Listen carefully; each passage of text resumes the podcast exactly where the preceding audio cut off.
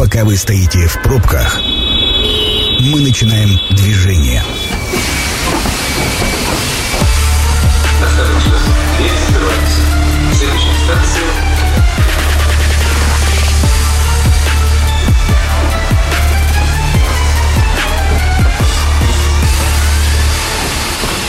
Метро. Главные темы Красноярска. Друзья, я приветствую всех наших слушателей. Я Александр Белов, и мы начинаем программу «Метро». Сегодня говорим про землетрясение. Поводом э, стала неприятность э, в Турции и Сирии, где э, продолжаются по-прежнему землетрясения. Разбираемся сегодня в причинах произошедшего. И я представляю нашего гостя, доцент кафедры геологии, месторождения и методики разведки Института цветных металлов Сибирского федерального университета Самарудский Павел Николаевич. Я вас приветствую. Здравствуйте. Мы, э, знаете, вот поводом, конечно, э, стало событие трагическое. На юге-востоке Турции 6 февраля произошло землетрясение магнитудой 7,8 баллов. Значит, то, что говорят с 1939 года, не было подобного. И вот пострадало и погибло очень много людей. Ну и э, толчки по-прежнему продолжаются. Вот 16 февраля зарегистрированы новые землетрясения магнитудой более 5 баллов. И мы э, сегодня начнем э, наш разговор с того, что вообще от чего происходит землетрясение, какова природа возникновения. Итак, для того, чтобы понять, э, с чего, почему происходит землетрясение, надо немного познакомиться со строением нашей планеты. Наша планета, она, в общем-то, уникальна в Солнечной системе тем, что у нее есть, э, ну, это планета земной группы, и вот у нее есть э, такие слои, как земная кора, есть мантия и есть ядро. И вот, скажем, землетрясение – это побочка от взаимодействия ядра и мантии, и, в общем-то, при всей их вредности, если бы не было вот этого взаимодействия, если бы ядро не, не находилось сейчас в жидком состоянии, мы бы, ну, в общем, на поверхности было бы невозможно существовать, потому что у нашей планеты просто не было бы магнитного поля. Тут еще Луна, конечно, старается, создает там волны определенное возмущение. В результате э, разогретое вещество от ядра через в мантии поднимается вверх, и приводит в движение так называемые литосферные плиты. Угу. Можно сравнить вот с поведением э, больших льдин где-то на озере или на море. То есть вот такие гигантские блоки земной коры двигаются друг относительно друга – Скорость, конечно, небольшая, примерно скорость роста ногтей у человека около э, миллиметра, э, так сказать, в неделю, но, тем не менее, если суммировать недели в год, получается уже довольно прилично. Что они сталкиваются, получается, и выдавливаются наверх? А, получается так, что где-то эти плиты расходятся, где-то они зарождаются, это происходит, как правило, в океанах, вот, например, Срединно-океанический хребет в Атлантическом океане, это, это, там рождаются океанические плиты. А где-то они сталкиваются друг с другом или уходят одна под другую. И вот в таких вот местах, где происходит их взаимодействие, э, так сказать, лоб в лоб или э, боковое скольжение одной относительно другой, как вот, кстати, в Турции, там как раз и происходят самые сильные землетрясения. А сколько вообще у нас на планете э, подобных тектонических плит? Ну, есть такое выражение, смотря как считать. То есть, самое, если брать самые крупные плиты, то получается около 14. Например, наша евразийская, евразийская э, платформа, э, плита, точнее, вот, э, североамериканская, Тихоокеанская, тут как раз океаническая. Ну, угу. нас с вами интересует конкретно сейчас две, ну, три плиты. Вот, собственно, северо, это самое, евразиатская, аравийская и э, небольшая такая плита, э, анатолийская, это вот на которой как раз находится Турция. Получается так, что вот Арави, аравийская плита, она движется к северу и э, зажимает вот эту э, анатолийскую плиту между собой и Евразией. И получается, что эта бедная анатолийская плита вынуждена вот э, выскальзывать по направлению на запад, э, ну, где меньше сопротивления. И вот из-за таких взаимных движений этих блоков, к сожалению, в этом регионе происходит иногда столь сильное землетрясение. Скажите, а специалисты все-таки же ведется большая работа по э, тому, что предугадать вот эти события, и за какое время вообще ученые могут предвидеть вот подобные события, которые случилось? Предвидеть они могут сильно заранее. То есть здесь проблема где и когда. Вот ситуация с где более-менее понятная. Э, на Земле уже выявлены основные глубинные очаги. разломы, да, угу. очаги, по которым происходят подвижки, по которым они происходили в историческом прошлом, ну, то есть они все более-менее под наблюдением. Главный вопрос – когда? Есть, скажем так, э, прогноз долго, средний и краткосрочный. Вот для... Ну, какие примерно срочные, для понимания вот э, Среднесрочный, например, это несколько лет. То есть э, на основании того, что на какой-то территории, например, сейсмически активной довольно долго не было сильных землетрясений, ученые знают, ну, предполагают, что... что скоро будет. Да, напряжение возникло, оно растет, плиты зацепились друг на друг, за, за друга и, что называется, э, бодаются. И вот какой-то определенный момент происходит разрыв, это э, сцепление, и происходит проскальзывание этих плит друг относительно друга, в этот момент как раз и происходит землетрясение. И вот с этим когда именно конкретный день и час самая большая проблема. Очень много факторов. Но вот э, по турецкой истории все-таки не было, да, э, насколько я понимаю, никаких, или все-таки были предположения?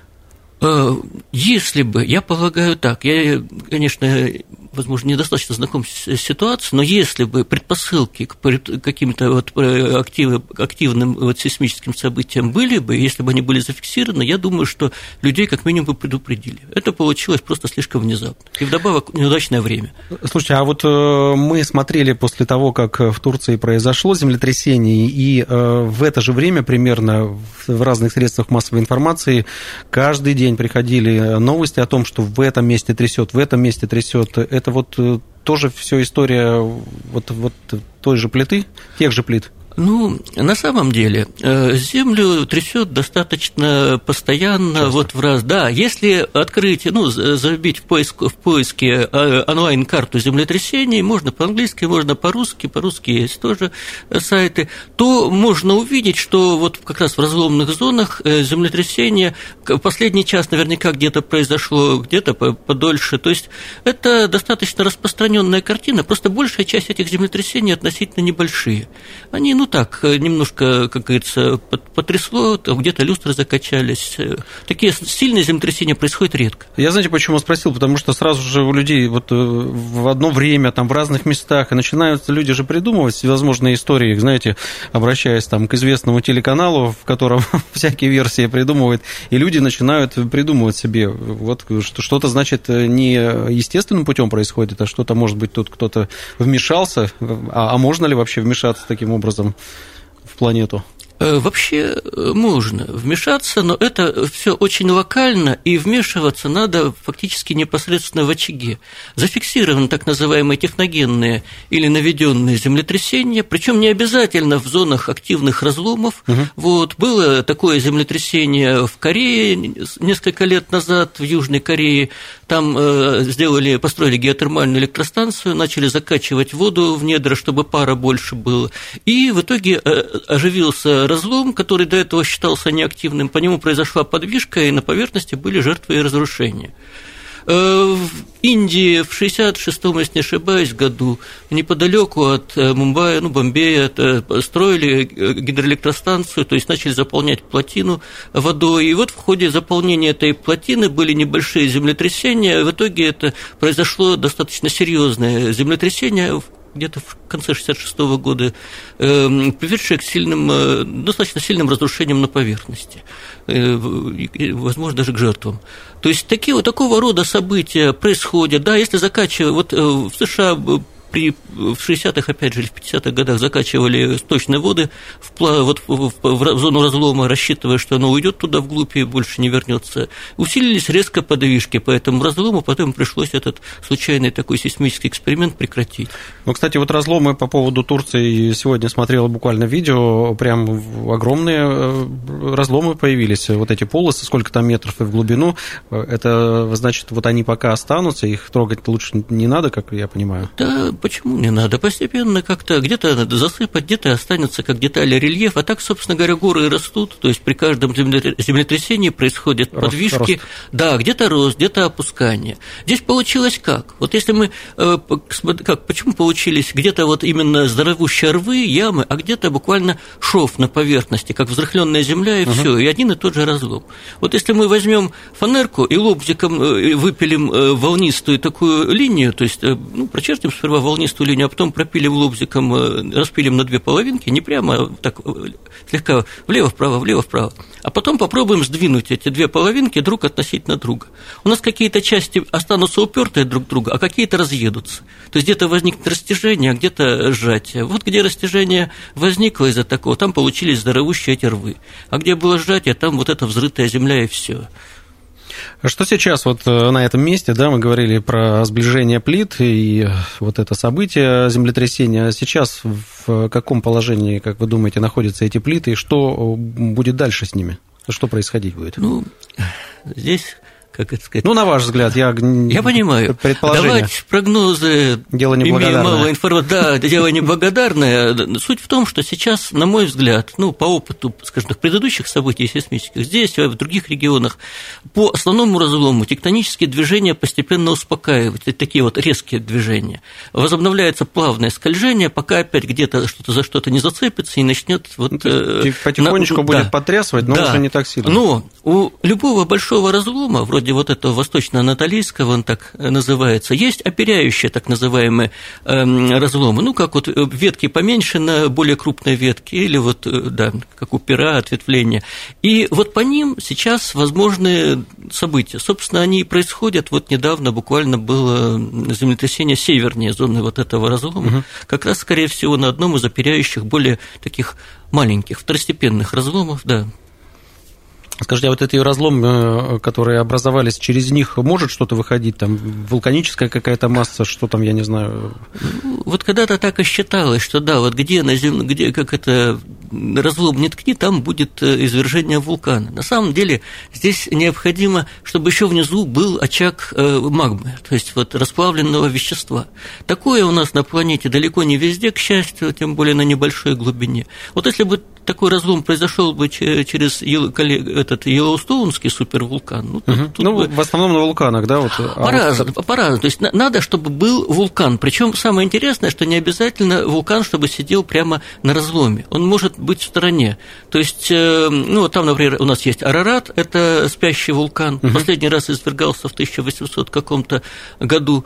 Вот эм, и некоторые другие есть вулканы, и вот в них через некоторое время при удачном, ну, точнее, неудачном, конечно, для тех, кто живет поблизости сложения обстоятельств, может произойти извержение. Но это произойдет не сразу, потому что геологические процессы, они такие Долгие. не всегда торопливые, да, и лава должна, то есть этот, магма должна, что называется, зашевелиться, запениться. И вот если в ней произошли какие-то вот резонансные, так сказать, события, то начнется подъем этой э, магмы вверх. Ну, это, кстати, будет зафиксировано сейсмометрами, сейсмографами. Они там уже отслеживают. А это отслеживается, да, это, это вот на Камчатке у нас регулярно перед тем, как э, извержение происходит, оно предсказывается как раз по большому рою мелких землетрясений, которые все ближе и ближе к поверхности. Они как это делают? Э, к земле ухом прислоняются? Примерно в, так, мне кажется. В каком-то, в каком-то смысле, да, то есть слушается шум, э, дрожь земли, то есть есть, есть, кстати, звуковые, как это, наблюдения, ну, ну, в общем, в основном изучают с помощью сейсмографов. Это можно сравнить, ну, первые сейсмографы, они так и выглядели, это маятник с привязанным к нему карандашом. То есть, э, вот э, внизу ползет... Начинает качать? Качать, да, угу. и пишет на э, бумаге внизу вот синусоиду какую-то сейчас... Это как в фильмах вот показывают да, про да, да, трагедии, да, и да. начинается вот этот начинается, вот резкие да. колебания. Сначала, причем у землетрясения у них сперва получается колебание относительно небольшой амплитуды, то есть так называемые фор-шоки, фор-перед. Угу. Затем, собственно, идет главный толчок, а после него уже авторшоки, более э, поздние и все ослабевающее. То есть получается, э, ну, кстати, такое бывает не всегда. Вот когда было землетрясение в Японии, вот которое Фукусимская эта авария привело, там форшоков фактически не фиксировалось. Там тряхануло сразу серьезно, что вот сравнивали очень похоже на этот сейсмограмму ядерного взрыва. Вот у него тоже форшоков не бывает. Но там все-таки, ну, все-таки, видимо, слишком большое Но напряжение. Япония вообще такой опасный достаточно регион, и там еще же проблемы с вот этими атомными станциями, которые тоже, да, Согласен. подвергаются вот как раз еще больше, как нам кажется, если при при каком-то событии э, значит, трагедия. Но э, мы сейчас сделаем небольшую э, паузу. После рекламы мы будем говорить уже о нашем регионе, потому что наш регион тоже в этом плане интересен с точки зрения землетрясений, поэтому узнаем поподробнее. Это программа «Метро». Авторитетно о Красноярске. Друзья, мы продолжаем программу «Метро». Я Александр Белов и мой сегодняшний гость, доцент кафедры геологии и месторождений методики разведки Института цветных металлов Сибирского федерального университета Павел Николаевич Смородский. Еще раз э, вас приветствую. А, мы сегодня говорим про землетрясения. В первой части проговорили про э, страшные события, которые произошли на юго-востоке Турции 6 февраля. Но а, еще хотелось бы затронуть все-таки наш регион, потому что а, мы тоже иногда ощущаем вот, вот эти толчки. Мы тут вспоминаем вспоминали в студии и 2011 год, и ну, время от времени, пусть это раз в несколько лет, но тем не менее в Красноярске тоже немножечко мы слышим отголоски откуда, вот э, Тыва, а еще какие-то регионы. Ну, в общем, э, собственно говоря, откуда прилетает в город Красноярск вот эти вот э, толчки? Ага. Ну, они, собственно, прилетают, можно сказать, с ближайших горных систем. То есть за счет сжатия, которое передается нам на сибирскую платформу и около от Индии, которая с юга движется на север и поднимает перед собой горные цепи вроде Гималаев и так далее. Вот так ближайшие. Да, нет, но это, это возле Индии, а потом да, там дальше, если вспомнить, горы, горы, горы, горы, то есть это все находится в сжатом состоянии, угу. там происходит очень сложное перераспределение сил, там есть отдельные участки стабильные, вот э, Таримский блок, такой линза, линза такой выглядит, э, пустыня Такламакана, если не ошибаюсь, к нему относится, ну да ладно. И вот уже ближе к нам то есть это э, Саяны западные и восточные, это Алтай, это вот э, монгольские какие-то складчатые сооружения, да кузнецкие э, Алтау, то есть вот эти в этих горных системах то тоже... там, там потряхивает, а, а мы, там, мы получаем... там потряхивает, а к нам расходятся волны, то есть если бросить камень в центр пруда, волны дойдут до берега, но уже ослабленные, поэтому до нас доходит не, не самый максимум, а так, попугать. Ну, чтобы успокоить жителей, все таки вот те толчки, хотя небольшие, я не знаю, ему там люстры потряхивало, еще кто-то ощущал, но физически это ощущается. То есть это не страшно для нашего конкретно региона, вот город Красноярск. Ну, опытным путем установлено, что здание целое, нигде ничего не обрушилось. Mm-hmm. То есть, ну, естественно, конечно, где-то кто-то испугался. Вот у меня, например, личное воспоминание. Я сижу вечером и понимаю, что по коридору кто-то ходит. То есть я слышу скрип половиц. А при этом в коридоре никого нет. И при этом после, после этого вижу кошку, которую ставилась на люстру, которая покачивается, понимаю, что происходит землетрясение, и что характерно успокаиваюсь. То есть никого в коридоре нет, все, можно жить дальше. А вот э, сколько баллов происходит вот в тех регионах, что доходит до нас? Это вот примерно какие?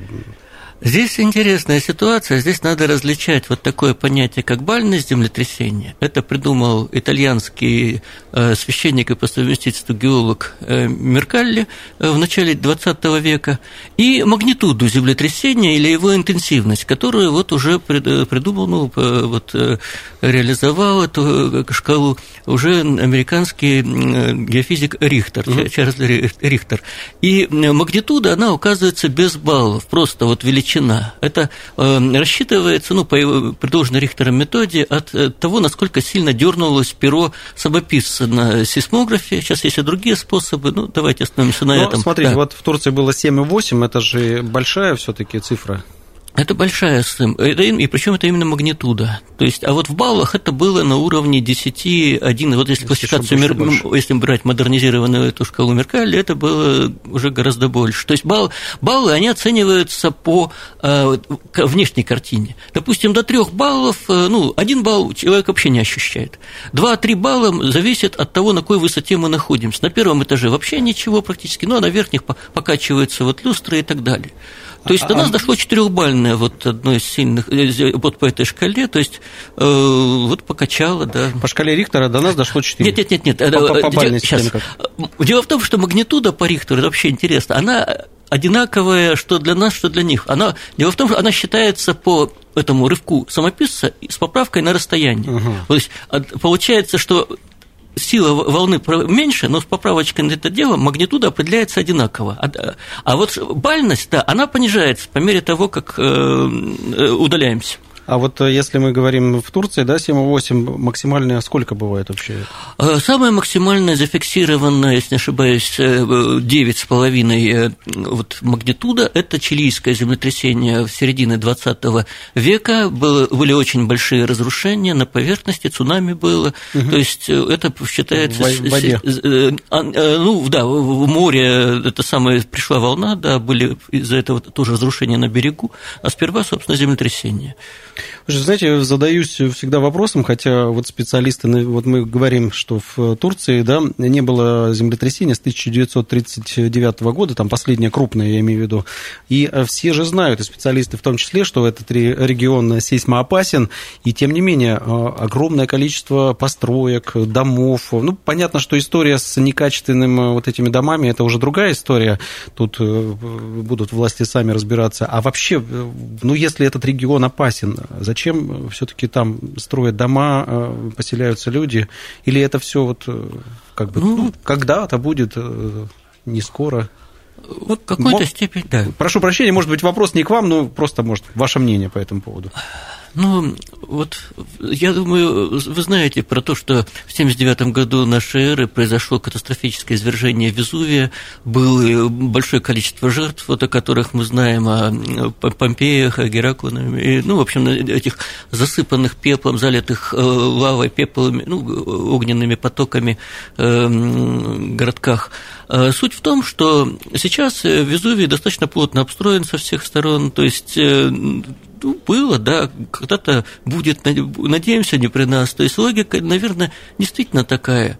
Эм, ну, ну, как да. говорили, русский авось, а оказывается, он совсем он, не, не русский. А он, он не только русский, похоже.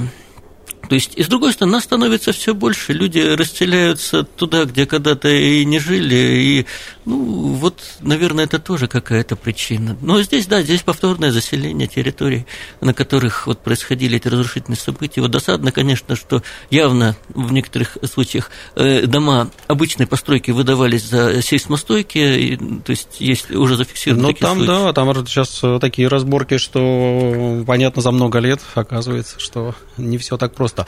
А, а все-таки вот ученые какие-то дают, как э, по вашему опыту заключения, вот где можно строить, в каких районах, а где нельзя, или такой практики в принципе нет? А, ну, есть так называемая инженерная геология. Это наука, которая занимается как раз э, заключение, ну, выдачей заключения о том, как, какое должно быть строительство в определенных условиях. То есть, по большому счету, строят э, практически везде вопрос надежности, необходимой для территории, соответствующей в данном случае бальности. То есть, э, понятно, что в таких условиях необходимо строить, что называется, по максимуму, максимально, так сказать, защищенные землетрясение дома, как это вот делают в Японии.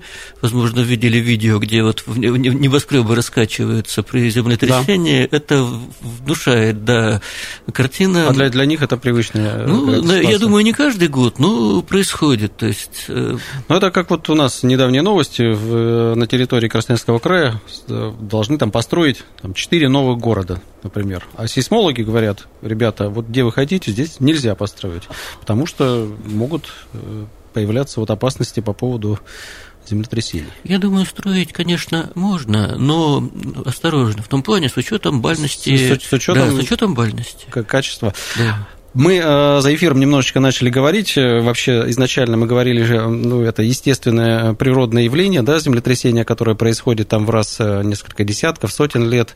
Оказывается, мы начали говорить про то, что вот когда выкачивают нефть из-под земли, оказывается, это тоже может стать поводом для того, чтобы землю немножечко потрясло. А как это происходит? А, при откачке, выкачивании нефти, газа и даже просто воды, вот несколько лет назад в Испании, если не ошибаюсь, было землетрясение, связанное с откачкой грунтовых вод, просто ну, подземных вод, скажем так, а, происходит неравномерное оседание земли, то есть э, где-то, где выкачивает, собственно, рядом, там оседание происходит больше, где-то, э, где, ну, по соседству а, оно меньше. И если, опять же, есть разлом, который до этого э, никого не трогал, по нему происходит уже вертикальная подвижка, которая может быть достаточно сильной. И в этом случае на поверхности, особенно за счет того, что это не глубоко, могут происходить довольно сильные толчки. Вот, э, да, зафиксировано в по Волжье в 90-х годах. уже есть конкретные да, да, примеры? Да, есть примеры, то есть э, такого рода событий. Вот. Происходят э, сейсмические события в связи с разработкой месторождений подземных, то есть тоже оседание, э, неравномер, неравномерное оседание территории и вот сдвижение блоков небольших от друг относительно друга. Вот. Э, происходят различного рода события. Они, как правило, незначительно, но из-за близости к поверхности могут... Э, ну, но это сколько создавать... надо качать, я не знаю, лет нефти, чтобы э, какие-то там процессы произошли, вмешательство вот именно от рук человека? Ну, э, если честно, как-то не задумывался, но как показывает опыт закачки, вот, э, например, той же воды в подземные разломы или какие-то пласты, э, землетрясения начинаются буквально с интервала, происходит несколько лет, и начинаются подвижки и, соответственно, потряхивания. Так что недолго. Не а вот э, по поводу э, нашей страны, э, все-таки мы возвращаемся к нашему региону, к нашей стране. Какие очаги в России есть вот такие самые активные, где потряхивать будет там в ближайшее время или, может быть, сейчас это происходит? Ну, у нас, пожалуй, самый вот э, густонаселенный э, район, которому угрожают сейсмические события, это Кавказ. То есть э, там неподалеку как раз вот это все, о чем мы только ну, что говорили. Всегда, там, в принципе. Да. И там отголоски вот тех же землетрясений в Турции, подвижки по оперяющим разломам вполне ну, могут создать какие-то не очень сильные, но тем не менее землетрясения.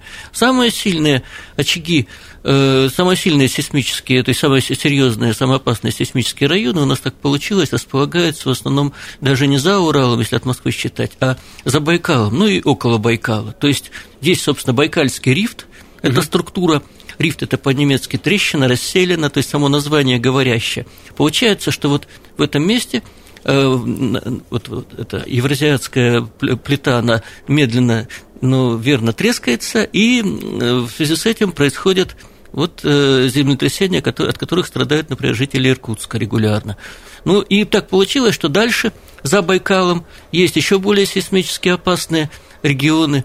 У нас, например, есть такое интересное место, это где э, хребет Гаккеля, это Северный Ледовитый океан, переходит э, в структуру континента, и там развивается уже Момский рифт, то есть э, по реке Моме, и вот там трясет иногда очень сильно, но поскольку там практически никого нет, и об этом мало кто знает. То есть там тоже идет такое достаточно резкое развитие. Да, подвижки пройдут, то есть в Забайкалье, вот БАМ, например, в сейсмической зоне построен, вот Северомуйский тоннель, например, у него один портал поднимается в настоящее время, другой опускается, и это со временем будет вызывать какие-то проблемы. Будем надеяться, что это будет происходить плавно, вот, а не закончится каким-то серьезным э, рывком, сейсмическим событием.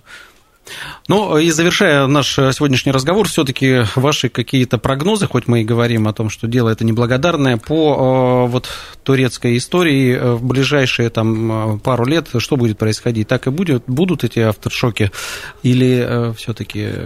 Ну, по опыту предыдущих лет постепенно все будет затихать, то есть я думаю, еще несколько раз будет, это тряхнет, вот как примерно вот недавно эти оперяющие разломы, то есть будет несколько толчков, и потом все затихнет, ну, ориентировочно на около сотни лет, плюс-минус. Э, как, пока, к сожалению... Просто я почему спрашиваю, недавно, вот буквально пару дней назад, э, про Болгарию говорили, что в чуть ли в ближайшее время там больше 8 баллов ожидают землетрясения, там еще где-то приходят. Ну, то есть сейчас уже, конечно, такие коллеги ваши в том числе делают прогнозы правы они, нет, ну, то есть, или сейчас просто пока горячая тема такая, да, все под эту тему, как у нас обычно бывает? Я не удивлюсь, если просто, ну, имеет место быть попытка угада- угадывания, как вот игра в рулетку.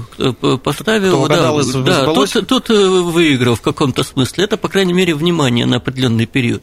Как говорил Рихтер в середине 20 века и продолжают говорить сейсмологи современные, точный прогноз, к сожалению, в большинстве случаев невозможен. Я благодарю вас за интересную беседу. Мы сегодня говорили про землетрясение. Наш гость – это доцент кафедры геологии, месторождения, методики разведки Института цветных металлов Сибирского федерального университета Павел Николаевич Самородский. Еще раз э, вам спасибо за интереснейшую беседу, за подробный э, рассказ. Ну, а для наших слушателей я напомню, что программа «Метро» очень скоро будет доступна на сайте 102.8.fm, причем не только для прослушивания, но и для прочтения. Ну, а я Александр Белов с вами прощаюсь. Всем спасибо, что были с нами. Станция конечная. Поезд дальше не идет. Просьба освободить вагоны.